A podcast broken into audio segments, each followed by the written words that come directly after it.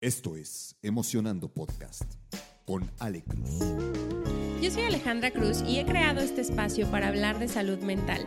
La intención es poder hacerlo desde distintas perspectivas, alrededor de la historia y del mundo. Y para ello, cada semana entrevisto especialistas y conocedores que nos comparten sus prácticas y conocimientos para fortalecer la salud mental. Este espacio es para ti.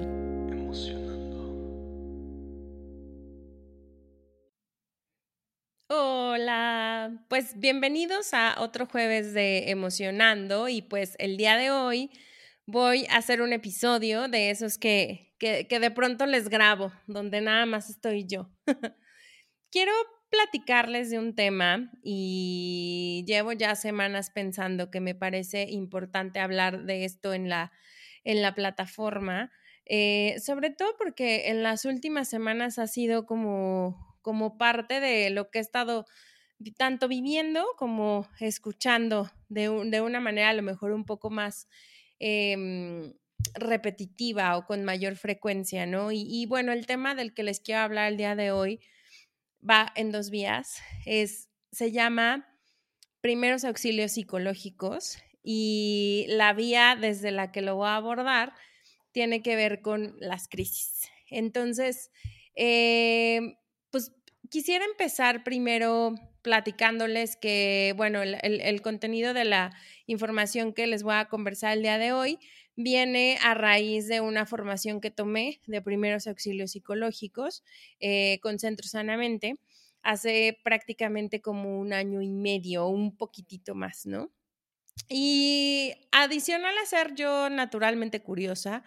la realidad es que en ese momento de mi vida yo estaba atravesando por una situación en donde muy comúnmente entraba en crisis, crisis de momentos pequeñitos, crisis que me generaban mucho miedo, crisis todas o la mayoría relacionadas a pandemia, trabajo y la situación personal, como muchos de los que seguramente me están escuchando, ¿no? Entonces, para mí era importante y llegó a mí esta, esta formación y pues la verdad es que dije sí, o sea, sí, sí es algo que,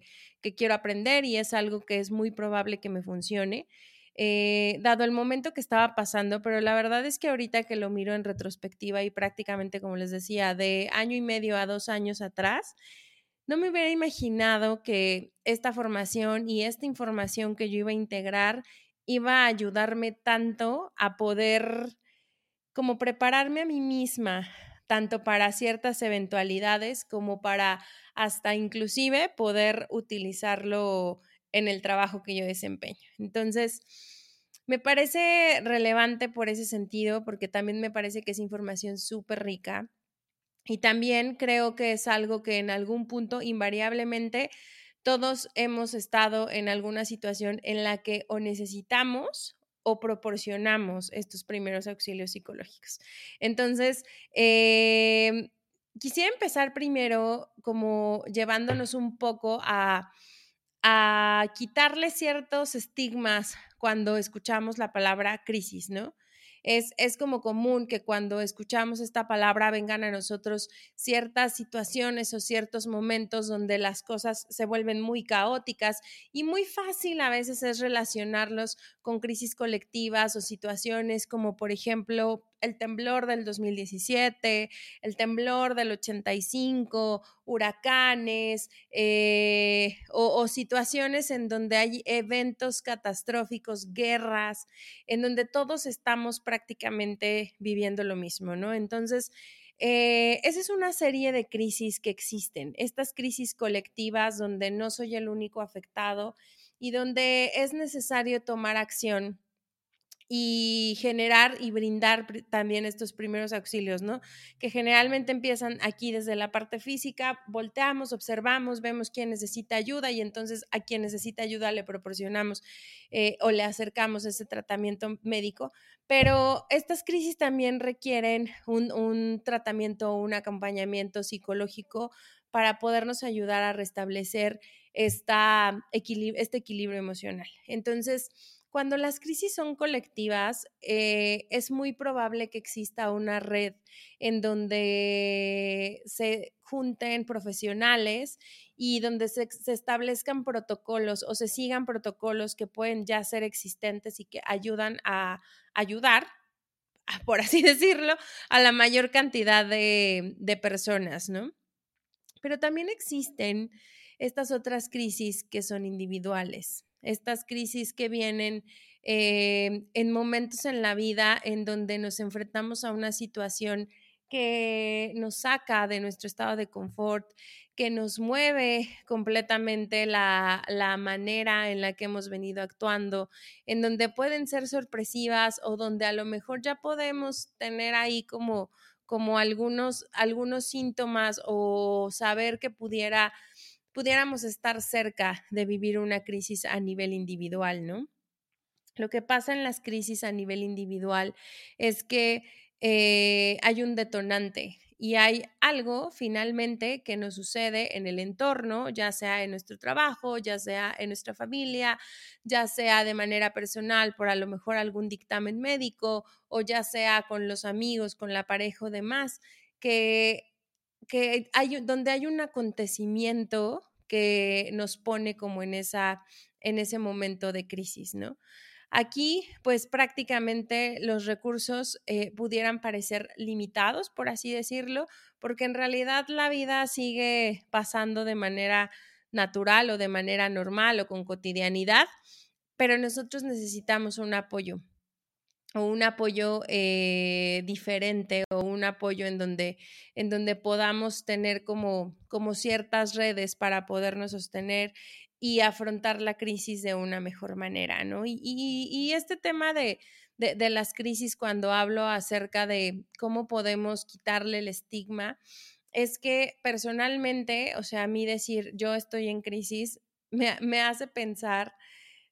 tal vez ahorita ya no, pero por un tiempo en mi vida me hacía pensar como si yo estuviera mal, como si la vida se tratara de estar la mayor parte del tiempo bien. Eh, como si decir que estás atravesando una crisis o hablarlo con alguien significara que eres una persona que está teniendo problemas, que eres una persona que no tiene las capacidades emocionales para afrontar las cosas o que eres una persona hasta inclusive rara por sentirte como te sientes con lo que te está pasando, ¿no? Y, y la realidad es que me parece que cuando le quitamos ese estigma a las crisis,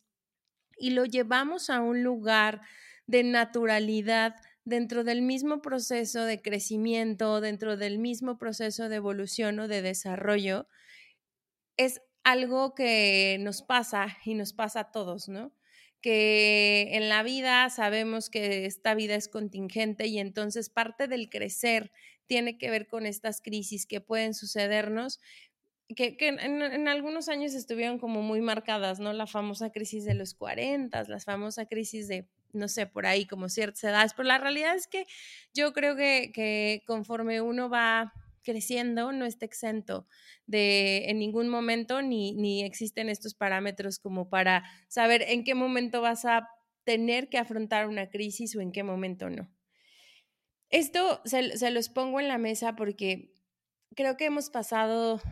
dos añitos y medio bastante complejos, dos añitos y medio llenos de cambios en donde muchos, muchos, muchos, yo, yo lo, recuerdo y no hubiera pensado que mi vida se iba a, transformar tanto en los últimos dos años y medio de no, de no, de no haber tenido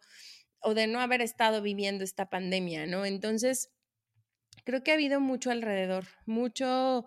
cambio, mucho pérdida, muchas situaciones en las que nuestra salud mental se ha visto al borde y entonces eso ha generado, o al menos a mí me ha generado, durante estos dos años y medio distintos momentos en donde sí he visto mi salud mental al borde y donde he necesitado ayuda para poder salir de un momento de crisis. Y esto se me hace como, como bien importante porque, insisto, a veces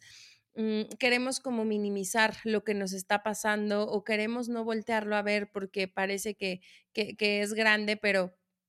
reconocer que estamos en un momento en donde los días son más grises o estamos en un momento que pudiera llevarnos a una crisis futura y pedir ayuda, es justo el momento preventivo para que las cosas no se nos salgan de las manos, para que podamos eh, acercarnos a las personas, a los recursos o tener las herramientas disponibles para prepararnos ante una crisis hablando ya como clínicamente, y, aquí les voy a traer una expertaza en esto, pero, pero hablando clínicamente, la realidad es que yo no sé o desconozco si una crisis se puede prevenir. No sé si es algo que podamos anticipar, pero lo que sí creo es que es algo que podemos aprender a contener, podemos aprender a vivir y podemos tener como ciertas herramientas o ciertos recursos para pasarlo mejor o para poder llegar a nuestro equilibrio emocional de una mejor manera o, antes de que, de que esto se, pueda, se vuelva como algo más, más complicado, ¿no? Por ahí en mis primeros 10 episodios, creo, donde tuve oportunidad de platicar con, con, varias personas expertas en la parte clínica, tanto pues sí, psicoterapeutas, pero había por ahí en ese grupo eh, de ciertos tipos de psicoterapia y algún par de psicoanalistas. algo que yo aprendía es que, y justo les contaba que en mi propia historia, la mi acercamiento a profesionales de la salud mental había sido derivado precisamente de momentos de crisis y que entonces yo había eh, integrado esto a mi vida, la terapia, la rutina, eh, que tiene que ver con, con todo esto, pero de una forma reactiva. Y todas coincidían, todas y todos coincidían en que el tema relacionado con la salud mental es algo que es de todos los días, que es algo que podemos ahí nutrir todos los días, que podemos tener elementos para hacerlo todos los días, que podemos inclusive acercarnos a estos recursos en momentos bien significativos de nuestra vida, que no necesariamente tienen que ver con una crisis, que pueden tener que ver con una decisión súper importante que nos llena de dicha, que nos llena de gozo, pero queremos prepararnos para eso. Entonces, desde ese lado, eh, me parece que justo los temas relacionados con la salud mental se vuelven cada vez más importantes, ¿no? Pero bueno, antes de desviarme el tema, porque, porque sí, algo de lo que me gusta hacer mucho es esta conciencia de cuidado de nuestra salud mental. Sí, sí me parece que esta, esta herramienta primeros auxilios psicológicos es súper, súper importante. Entonces, les quiero platicar em, de qué trata y ¿A qué, ¿A qué se refiere o a qué me estoy refiriendo cuando estoy hablando de primeros auxilios psicológicos? Y pues lo primero que creo que hay que saber es que esta es una respuesta humana ante la crisis. O sea, todos tenemos este como momento en donde y, esta necesidad en donde cuando estamos viendo a alguna otra persona en situación de crisis, tenemos esta empatía y queremos ayudar, queremos contribuir, queremos hacer algo por la persona. Entonces, eso es algo bien, bien interesante porque abre el espectro de conocer de primeros auxilios psicológicos, de estudiar de primeros auxilios psicológicos y de, certificarse a cualquier persona, porque finalmente regreso al, es una respuesta humana y es una respuesta natural. Ahora, los primeros auxilios psicológicos se entienden como la intervención psicológica en el momento de la crisis, entendiéndose como una ayuda breve e inmediata de apoyo a la persona que le permite restablecer su estabilidad personal a nivel emocional, físico, cognitivo y conductual. Y, y, aquí me parece algo bien importante porque una de las primeras barreras que yo tuve cuando estaba viviendo ese curso, que aparte viví o sea, eran, creo que éramos como 20 personas y 19 eran eh, psicoanalistas y yo, ¿no? Entonces, era, eh, para mí justo esa fue una barrera, o sea, yo, yo al final pensaba, yo no tengo la formación psicoanalítica o la formación como especialista, psicóloga o demás para poder acceder a, estos medios y aquí justo las, personas que me acompañaron me decían, no, todo lo contrario, o sea, algo que tienes que tener bien claro claro es que no vas a dar terapia. Los primeros auxilios psicológicos no son un ejercicio de terapia. Ni vas a dar un tratamiento a largo plazo, ni vas a estar acompañando a la persona eh, como con este sin esta formación, entonces no, no es terapia, así que quita eso de, de, tu cabeza y la verdad es que eso me dio muchísima paz. La segunda parte era, como les decía hace ratito, tener claro que esta es una respuesta humana ante una situación de crisis o ante una situación de emergencia y que entonces eso nos permite a todos poder ofrecer esta justo en, la explicación esta ayuda breve e inmediata de apoyo para que la persona pueda restablecer su equilibrio emocional. Nosotros hasta ahí llegamos, no tenemos eh, que, que, dar un paso más porque puede ser peligroso, porque no tenemos la formación adecuada o los elementos suficientes o demás para meternos a querer como resolver lo, lo demás que pudiera estar pasando. Solo es un, una ayuda que se da en el momento de intervención. Y bueno, finalmente, ¿por qué es importante hacerlo? Es, generalmente los primeros auxilios psicológicos se utilizan en un momento preciso en donde sucedió una crisis. De dejar pasar esta crisis o este evento que puede, que puede ser como muy impactante, el riesgo que se corre es que si pasan más de 30 días, la persona pueda desarrollar un trastorno de estrés postraumático severo, que después se pueda volver en mayores complicaciones a futuro. Hay muchas ocasiones en donde a lo mejor tenemos de frente una situación en la vida que nos causa muchísimo impacto. Eh, a lo mejor presenciamos un accidente o a lo mejor eh, presenciamos tal vez algo, un evento muy violento eh, o a lo mejor fuimos víctimas de un robo que finalmente pues nos desequilibra emocionalmente y nos empiezan a llegar como ciertos síntomas de insomnio, de este sentimiento de inseguridad, del estar pensando que algo malo nos va a pasar y demás, ¿no? Es, esta parte es natural que suceda, pero cuando no tenemos esta intervención psicológica, cae, cabe la posibilidad de que lo estemos arrastrando y entonces al no tratarlo y al seguirlo arrastrando se puede convertir precisamente en un trauma. Entonces lo que buscan los primeros auxilios psicológicos es brindar este alivio emocional por un lado y por el otro mandar a la persona o dirigir a la persona a un especialista para que pueda tener ahora sí los recursos específicos para poder evitar eh, en el futuro como situaciones que pudieran poner en riesgo su salud mental, ¿no? En esos dos niveles eh, ayuda un montón a evitar un trauma futuro o a detectar si hay como situaciones eh, complejas que pudiesen estar como, como pasando por ahí, ¿no? y sobre todo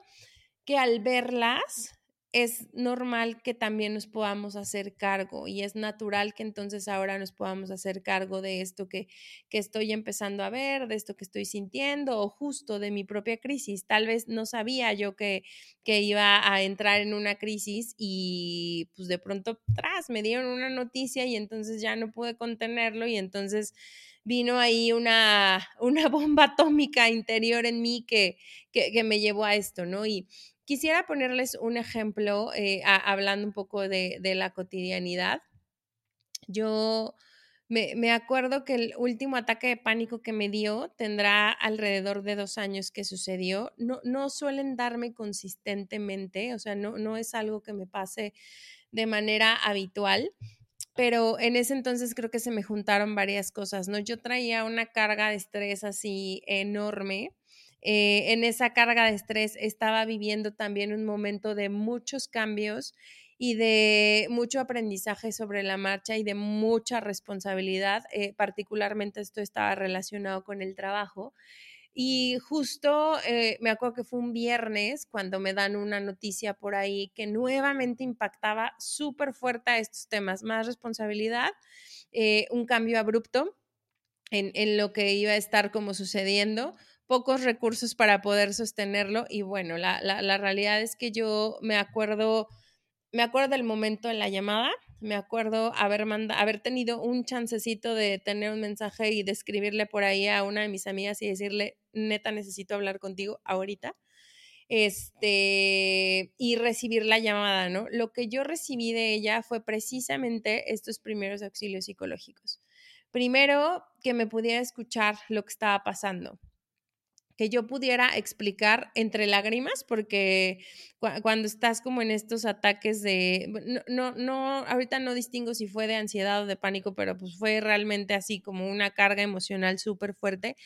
no podía hablar, no podía explicar, no podía ni siquiera contar qué era lo que estaba pasando, simplemente estaba fuera de mí. Empecé a sentir muchísima desesperación, empecé a sentir que mi cuerpo temblaba, empecé a sentirme súper mareada, empecé a sentir muchísimo calor, como que tenía muchos síntomas físicos que estaban pasando a la vez. Mentalmente la cabeza me estallaba. Em, emocionalmente sentía que el corazón se me salía y pues sí, o sea, como que empecé a sentir náuseas, esta, esta sensación de, de, respirar como, como muy forzadamente, como de respirar hacia adentro, me costaba mucho trabajo jalar el aire mientras yo le estaba contando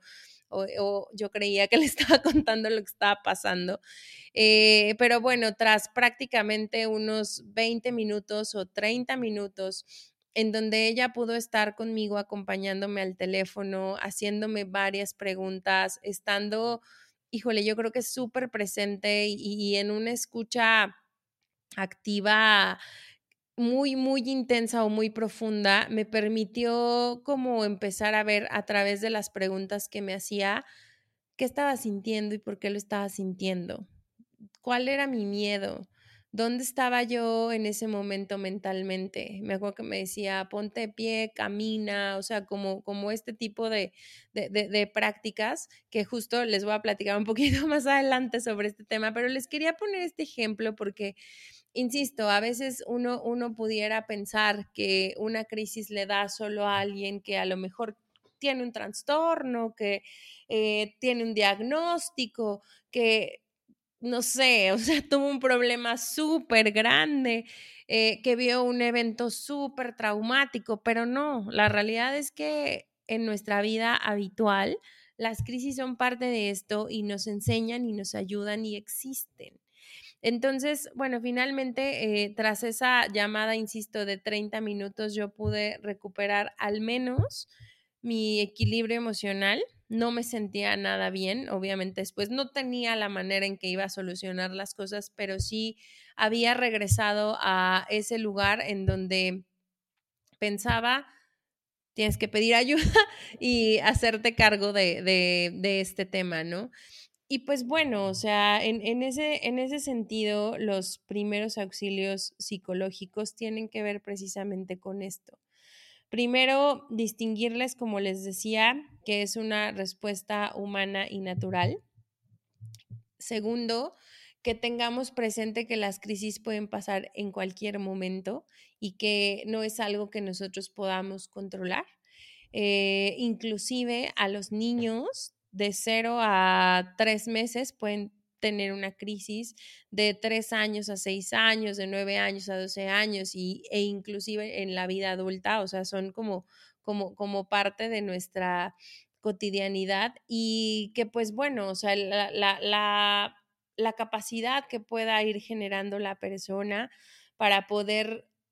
llegar a este momento de regularse y poder ahora sí referir o pedir ayuda tiene que ver mucho con sus habilidades de afrontamiento, o sea, con la forma en que previamente ha pasado por situaciones así y ha podido salir adelante con las capacidades y el entorno con el que cuenta o que tiene alrededor.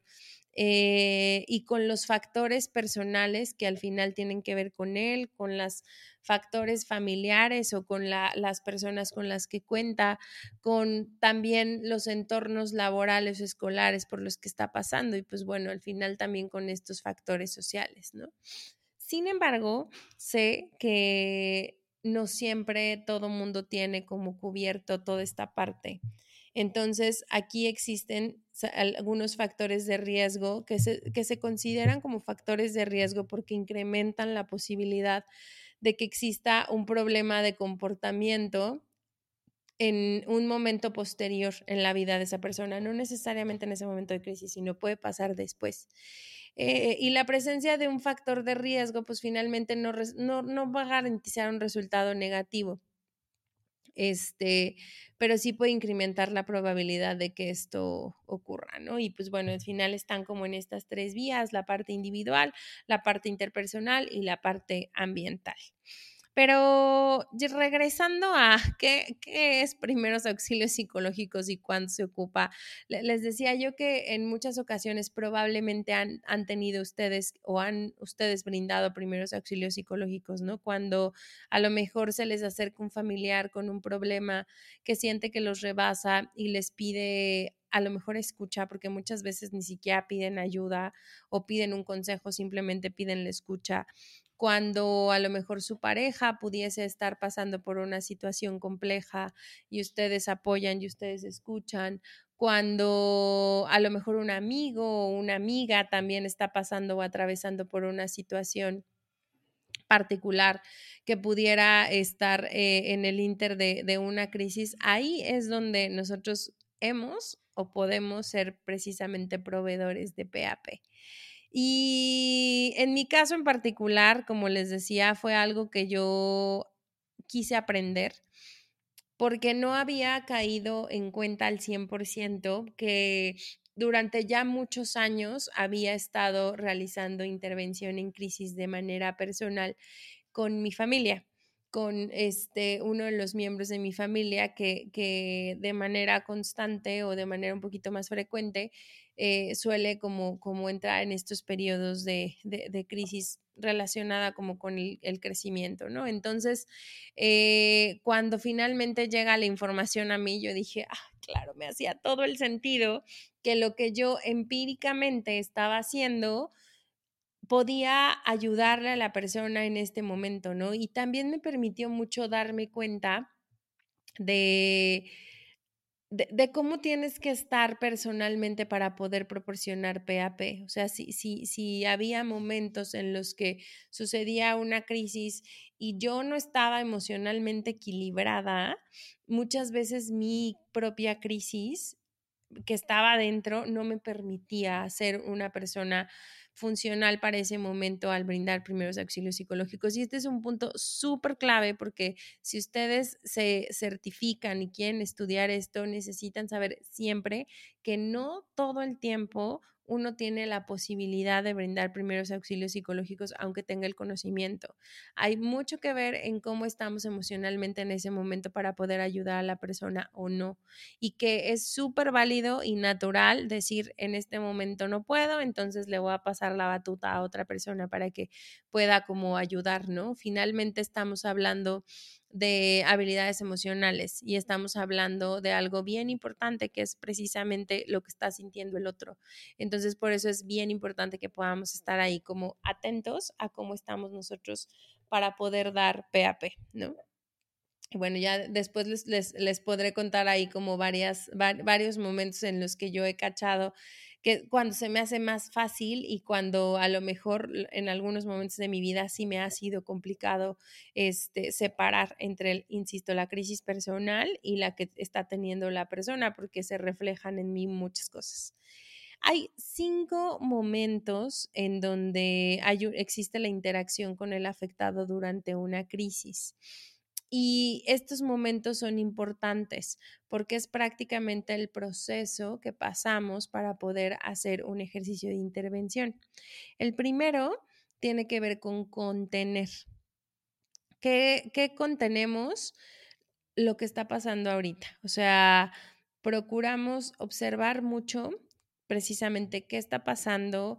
ayudarle a la persona a distinguir lo que es la realidad de lo que es a lo mejor el pensamiento que estamos teniendo o el miedo irracional que podemos llegar a tener. Entonces, e, en esta fase es como observar muchísimo, obtener información, tener los datos, estar claros en lo, o lo más claros posibles de lo que pudiera estar como, como sucediendo. Ya que pasamos este momento de contención, nos vamos a ir a un segundo momento en donde vamos a buscar calmar vamos a, buscar orientar a la persona para poderle brindar como tranquilidad, eh, aquí presentarnos, aquí decirle que está siendo escuchado, que es una persona profesional la que lo va a estar acompañando, eh, si es algún desconocido, pero si es alguien conocido, pues como aquí estoy para ti y entonces eh, voy a estar aquí a lo que necesites, si necesitas tranquilidad y silencio, estaré callado, si necesitas eh, contarme y que no yo, yo, no, yo no opine nada, lo haré, si necesitas un consejo también, o sea, damos como esta, este tema de calma, ¿no? Si en algún momento a través de un chat, estoy aquí para ti, eh, puedes buscarme a tales horas, em, si quieres te puedo proporcionar una llamada, o sea, como, como este tipo de, de situaciones que ayudan a calmar, ¿no? El tercer punto, y que naturalmente el caminito nos va llevando ahí, es a informar. Eh, poderle platicar a la persona, sobre todo en aquellos momentos en donde pudiera estar en un estado de shock, qué es lo que está pasando, eh, dónde nos encontramos, cuáles son los siguientes pasos, si lo van a estar revisando o no, eh, si, si, va a ser como, si, si existirá a lo mejor como cierta información que necesitamos abrir. Ese es un momento para poderle dar información real, información verídica, información que pueda ayudar a resolver a lo mejor las dudas que pudieran estar como, como pasando alrededor. Y tras informar, nos movemos a un momento en donde vamos a consolar o a normalizar. Bueno, más bien a consolar. Eh, aquí vamos a, a tratar de escuchar a la persona, a poder como ayudarle a distinguir cuáles son las emociones que está, que está pasando. Hay muchas personas que son muy capaces de hablar de lo que están sintiendo abiertamente y me siento enojado, me siento frustrado, me siento eh, confundido, me siento confundida, me siento, este, no sé, o sea, tienen esta, este lenguaje emocional para poder decir o ponerle nombre a lo que están sintiendo, pero hay muchas otras que no. Entonces, aquí al momento de, de consolar, ayudamos mucho a a entender y a darle como esta voz a lo que ellos pudieran estar sintiendo. Eh, tratar de ayudarlos a ponerlos en palabras, o sea, lo que me estás diciendo denota mucha tristeza, es tristeza lo que estás sintiendo, sí o no, la final la persona a la que le estamos dando PAP es la que nos va a ir dando la, la guía sobre, sobre el camino sobre el que vamos, ¿no? Y el último punto de interacción es normalizar o referir. Este punto es bien importante porque en muchas ocasiones las personas que están atravesando una crisis eh, se llegan a sentir muy vulnerables de lo que sienten. Llámese miedo, llámese ya soy adulto y entonces yo tendría que poder ver por mí mismo y ahorita no puedo, llámese mucha vulnerabilidad de las emociones que hay alrededor y entonces aquí es bien importante que nosotros estemos normalizando que lo que están sintiendo es perfectamente natural y que es perfectamente esperado, que cualquier otra persona en su situación estaría sintiéndose de una manera similar o peor, que también eh, es natural todas estas emociones y todos estos sentimientos por los que están atravesando dado lo que les sucedió. Ahí le estamos dando como mucho valor y mucho peso a lo que nos ha venido contando en, en los últimos minutos y estamos entrando en un terreno donde podemos ser como muy empáticos y donde podemos ser muy compasivos con la, con la persona y podemos brindarle autonomía sin sobreprotegerlos. Aquí algo que no vamos a hacer es decirle, sí, y ahora yo me voy a encargar de ti, sí, vamos a hacer promesas de que todo va a estar perfecto y entonces se va a resolver en poco tiempo, porque la verdad es que no lo sabemos, pero sí vamos a estarle eh, ayudando a la persona a que normalice lo que está sintiendo y que sepa que habrá una manera de salir adelante porque ha salido antes de esto. Entonces brindamos autonomía sin sobreproteger y dentro de normalizar algo que nos toca hacer y, con eso prácticamente cerrar lo que es este, este pequeño como caminito en la intervención en crisis es preguntarles o recordarles quiénes son sus redes de apoyo, con qué recursos cuenta, quiénes son las personas a las que se acerca cuando suceden estas situaciones así. Eh, si en ese momento no existen estas personas, ofrecer ayuda sobre los profesionales especialistas que los pudieran ayudar. Existen una serie de líneas de intervención en crisis que específicamente solo hacen intervención en crisis, algunas de manera general, otros de forma muy especializada, intervención de crisis a niños, intervención a crisis por sucesos climatológicos, intervención en crisis hablando de temas relacionados con el suicidio, suicidio, intervención en crisis relacionadas con problemas familiares. Entonces, hay un chorro de líneas de intervención en crisis para adolescentes que son gratuitas y que ahí es donde podemos referir también a, las personas, ¿no? Adicional a si ellos ya cuentan con algún especialista que los acompañe, pues también podemos ayudarles a hacer la llamada o ayudarles a buscar la manera de, de solicitar ayuda y ahora sí referir, porque como les decía al principio, algo que, si bien hacer PAP es algo natural y donde todos podemos habilitarnos para hacerlo, no necesariamente todos tenemos la formación para los pasos que vienen después o cuando ya es algo que va a salir de nuestras manos porque la situación o es muy delicada o lo que nos están platicando pues se excede de eh, nuestras manos y puede poner en riesgo la vida de la persona. Entonces ahí es donde tenemos también que referir siempre, siempre, siempre, siempre ayuda profesional. Y pues bueno, em, existen como algunas reacciones que pueden como generarse cuando nosotros pasamos por una situación complicada. Em, si bien este no es como un diagnóstico ni nada por el estilo, ni, ni, ni, mi intención es como llevarlo a ese nivel, sí a lo mejor platicarles un poquito de, de lo que pudiéramos estar de pronto viviendo hablando de, de reacciones, ¿no? Generalmente en los niños es común que puedan sentirse solos o que puedan aislarse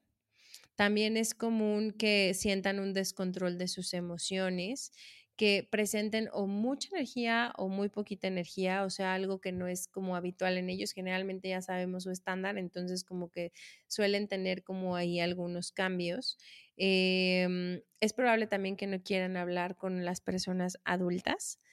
También que se comuniquen más con sus amigos en estos momentos un poco de, de aislamientos. Eh, tenemos que cuidar muy bien que entiendan lo que ha, lo que ha estado pasando, que no se, se, se, llenen a lo mejor de información que a, que a, veces como adultos soltamos y pensamos que los niños no, no, no, no van a poder escucharlo, no van a tener la capacidad de comprenderlo. Eh, también pueden presentar irritabilidad, tristeza y agresión. Pueden presentar también algunas conductas de riesgo, fallas académicas, olvidar lo que han estado aprendiendo. Y pues finalmente con niños es súper importante eh, saber qué, qué, batallas vamos a, a pelear con ellos. Cuando ya estamos hablando de adultos, algo que tenemos que hacer o ¿qué, es lo que tenemos que cuidar? Primero les voy a decir, mm, sí, algo que, que, tenemos que ir haciendo, ¿no? Es importante en estos primeros auxilios psicológicos dar información completa a la persona, poder llegar a acuerdos mutuos, no necesariamente obligaciones. El consuelo que les damos suele ser mutuo. Respetamos sus espacios cuando quieran estar solos o cuando quieran estar con nosotros o con pares. Eh, hay que preguntar si es un buen momento para hablar y pedir permiso y respetar su decisión. Muchas veces, y, aquí, aquí me voy a detener tantito porque yo me he cachado a mí misma que muchas veces mi propia, mi propia reacción ante la crisis del otro es tan grande o me rebasa o siento demasiado que me preocupa un poquito más a mí misma el que podamos hablarlo en ese momento para que nos aliviemos ambos que a lo mejor respetar el espacio del otro. Entonces, es, ese punto es súper importante. Si no quieren hablar, si no es el momento, no hay que insistir. Hay que respetar siempre los espacios que nos den y, y, y a lo mejor ahí sí animarlos a que cuando cuando necesite, nosotros aquí vamos a estar disponibles, sea la hora que sea y sea el momento que sea, ¿no? Y bueno, ya cada quien se, se, se, se, aísla ahí en su, en su propia crisis. Digo, esto se los comparto porque les decía que familiarmente ha sido para mí una constante y sí me he cachado dos, tres veces ahí como como pensando, ay, ojalá podamos hablarlo ahorita porque yo ya no puedo con mi, con mi estrés o con mi ansiedad y no necesariamente en eso le doy espacio a la otra persona de que decida en qué momento lo quiere platicar o si no lo quiere platicar. Em, otra de las cosas que son importantes hacer es eh, dar como opciones. ¿Qué quieren hacer? ¿Quieres tomar algo? Eh, hablando, o sea, quieres tomar agua, quieres comer algo, quieres eh, que platiquemos de este tema o no, quieres eh, que te lleve a algún lugar o no, em, quieres platicar o no. También hay que invitarlos sin forzar a las actividades que tenemos. O sea, es, es probable que la persona quiera dejar de hacer como ciertas actividades, pero pues es importante que también impulsemos que que este, pues sí, que, que puedan tener como ciertas acciones, ¿no? Y también si, es, si esta crisis no solo es personal, sino que a lo mejor es familiar o hubo un suceso ahí, podemos ayudarlos a que ofrezcan ayuda. ¿Qué te gustaría hacer para ayudar? O sea, eso también ayuda mucho a ir como sobrepasando estos, estos momentos cuando las, las crisis pueden llegar a ser como colectivas. Y pues, ¿qué no, qué no tenemos que hacer? Es juzgar a la persona, eh, generar como ciertas expectativas sobre lo que debería de hacer o decirle que debería hacer, presionarlos para hablar, que ya también hacíamos hace ratito una pausa sobre esto, fomentarles el descuido el descuido personal, el descuido sobre el aseo, el descuido sobre la higiene porque lo está pasando mal. Aquí también tenemos que ser como cuidadosos con eso, si bien vamos a respetar cuando ya fomentamos ciertas conductas que están fuera de sí, no necesariamente estamos ayudando. Eh, quitar eh, como ciertas estrategias que, de enfrentamiento que puedan ah, existir, como los espacios para el humor, eh, el optimismo, el control y la autonomía, eso no lo, no lo tenemos que quitar y negar lo ocurrido hacernos como que no hubiera pasado nada o querer minimizar lo que sucedió. también eso es como algo que, que no necesariamente es bueno que hagamos. Y pues por último, quisiera moverme un poco a, y esto sobre, sobre todo porque de pronto lo, he escuchado últimamente cada vez más. Les platicaba yo uno de los ejemplos que era un ataque de, de pánico pero les quiero dar ya nada más por último esta información para poder distinguir precisamente qué es una, un ataque de pánico. Em, el ataque de pánico se puede explicar como una aparición súbita de miedo o un malestar muy intenso que tiene su máxima expresión en cuestión de minutos. O sea, es algo que va escalando y que va aumentando rápidamente y que puede llegar a su pico en muy poquito tiempo. Entonces, existen una serie de síntomas para poder nosotros cachar en qué momento pudiéramos estar teniendo un ataque de pánico, que son algunas de ellas las palpitaciones o el aumento de la frecuencia cardíaca, la sudoración, los temblores en el cuerpo o sacudidas, y son sacudidas mucho más intensas a las normales, si es que en algún punto tenemos como, como algunos temblores. Eh, también existe una sensación de dificultad para respirar o asfixia, una sensación de ahogo, dolor o molestias en el tórax y náuseas o malestar abdominal. Ya ven, hace ratito que les platicaba de mi ataque de pánico, creo que les conté todo eso, me, acuerdo muy bien porque mi, mi, cuerpo recuerda muy bien esa respuesta fisiológica porque la verdad es que me sacó muchísimo de onda. Pero bueno, ¿qué podemos hacer ante un ataque de pánico? Que, que, en mi caso, como les decía, yo llamé para pedir ayuda y precisamente recibí los primeros auxilios psicológicos, pero si no tienen a nadie quien llamar, también es algo que pueden ir viendo como por sí mismos, ¿no? Que es importante respirar lentamente y llevar la respiración al nivel, al nivel más lento que podamos. Aquí un súper tip que les quiero pasar es que cuando respiremos en un ataque de pánico tenemos que cuidar que nuestra inhalación infle nuestro estómago hacia afuera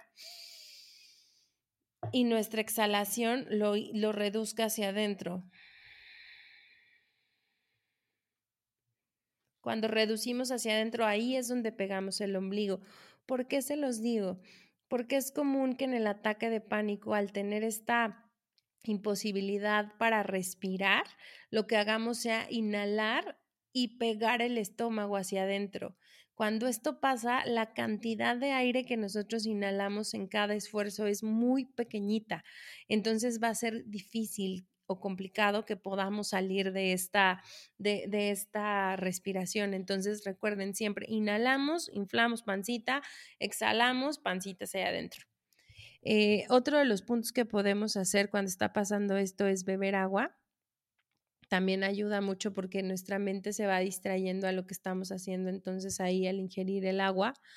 importante también que si nos sucede y a lo mejor estamos en la cama o estamos sentados en un sofá, pongamos los pies en la tierra para que podamos hacer contacto con el piso. Eh, miremos a nuestro alrededor y llevemos la conciencia y la atención a los estímulos del medio. Aquí de verdad pueden repetirse ¿Qué estoy escuchando? Se escucha el ruido de afuera, escucho, no sé, aves, eh, escucho tráfico, escucho bocinas, eh, o, justo qué es lo que estamos escuchando a nuestro alrededor también mueve nuestra mente del momento o, del lugar en el que está durante el ataque de pánico y la distrae con otra cosa. Em, de, relacionado con esto, desviar la atención también es importante.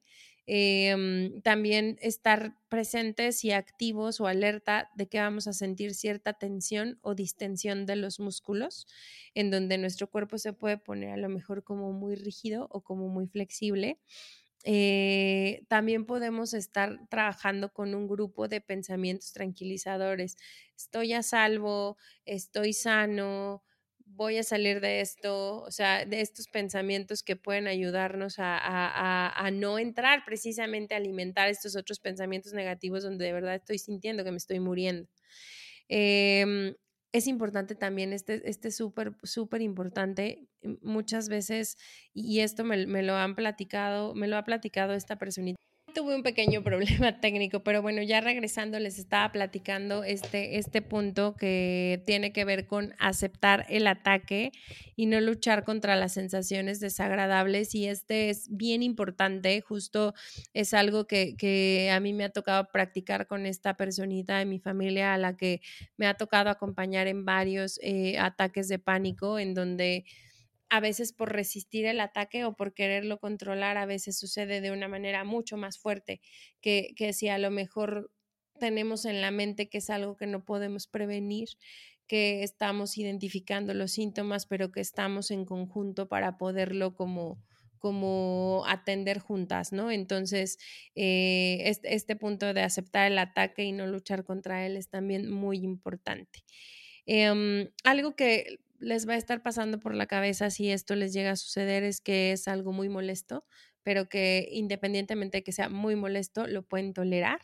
Eh, es una sensación que es muy, muy desagradable y les decía hace ratito también que sienten como si se fueran a morir, más no está, más no está sucediendo eso, no están muriendo, van a regresar a, a sus sensaciones, ¿no?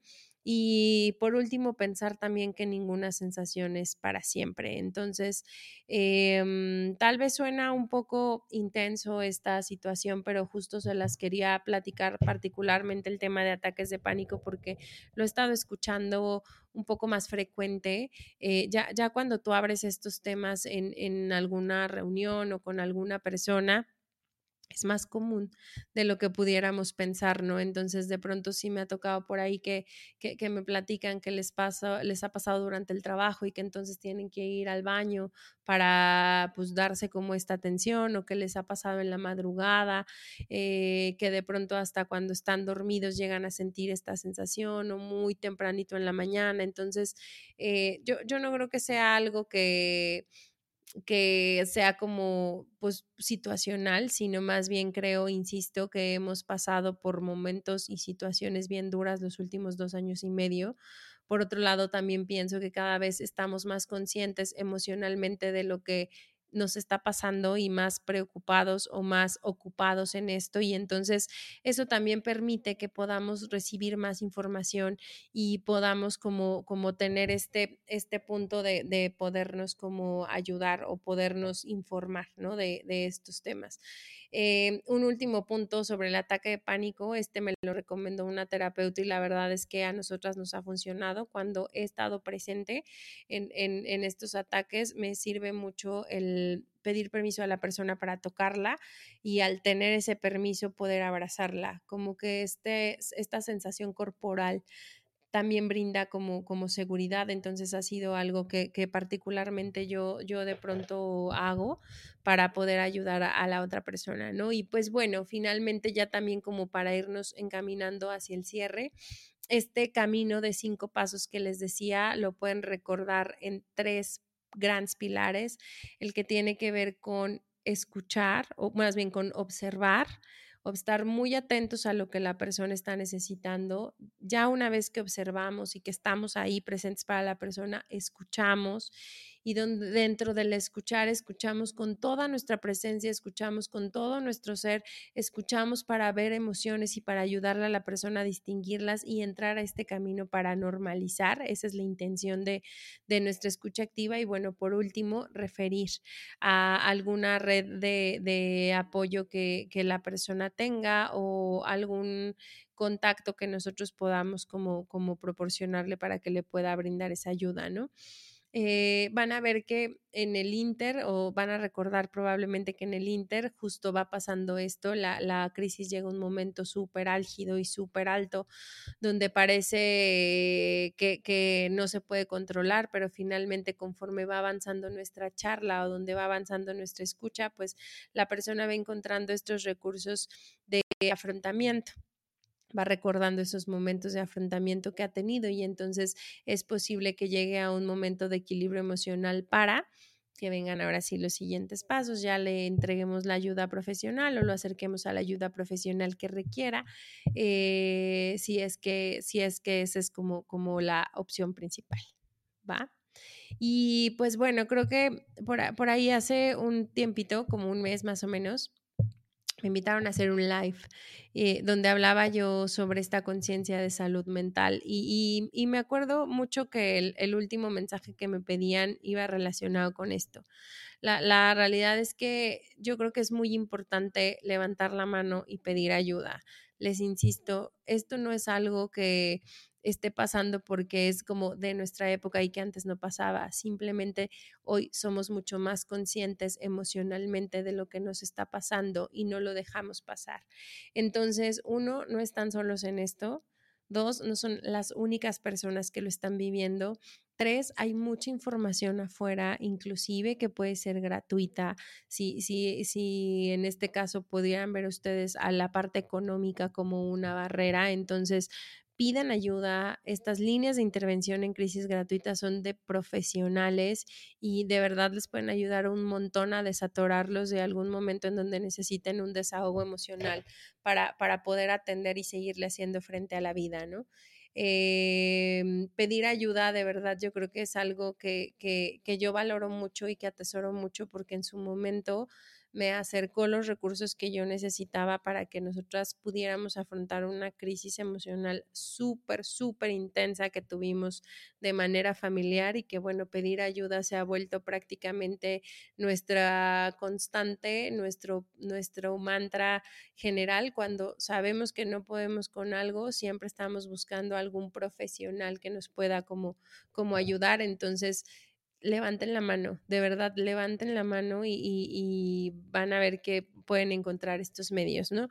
Y por último, también eh, les decía hace ratito que muchas veces la parte económica suele, ser una barrera. Hablando de temas de accesibilidad a nivel terapéutico, quiero platicarles brevemente el trabajo que hace Centro Sanamente. Ellos son una red de profesionales, psicoterapeutas, nutriólogos y psiquiatras eh, que ofrecen estas soluciones de salud mental y valoraciones psicológicas en donde el dinero no sea una barrera. Tienen opciones que pueden ser muy accesibles para ustedes. Eh, así que de verdad se las recomiendo muchísimo porque el trabajo que hacen es súper cuidado, es totalmente profesional. Eh, tienen, insisto, toda la red y toda la infraestructura para poder brindar estas ayudas y pues empieza con una valoración gratuita que finalmente tienes aquí un acercamiento personalizado y una vez que ya tienes esta valoración gratuita pueden recomendarte las intervenciones que para ti sean las que necesites en ese momento. Entonces, búsquenlas como Centro Sanamente. Les voy a dejar, de hecho, ya todos los episodios desde hace como, como cuatro tienen sus, sus datos, pero este, de cualquier forma se los comparto para que busquen ahí la, la información si es que están escuchando la, el podcast y la requieren es eh, www.centrosanamente.com. Entonces, para que puedan ahí eh, entrar a la página y poder tener como la información. Y pues, insisto, les decía, yo traigo ya varias semanas pensando y porque ha sido la, la charla en muchas de las mesas que he estado, en poderles compartir esta información sobre este momento de formación que viví, que la verdad como les decía, hasta lo he aplicado en el trabajo eh, para intervenir en crisis en momentos en donde también en el trabajo hay muchos niveles de estrés. Y pues bueno, em, la verdad espero que les haga mucho sentido este episodio y les decía también en el inter del mismo que les voy a traer un especialista para que ahora sí desde la parte clínica hablemos mucho más a fondo de la importancia de los primeros auxilios psicológicos, de qué trata el entrenamiento y cómo funciona la certificación y a quién se recomienda. Entonces, esperen en breve para que la podamos tener aquí. Y pues nada, nos vemos la que sigue. Bye bye.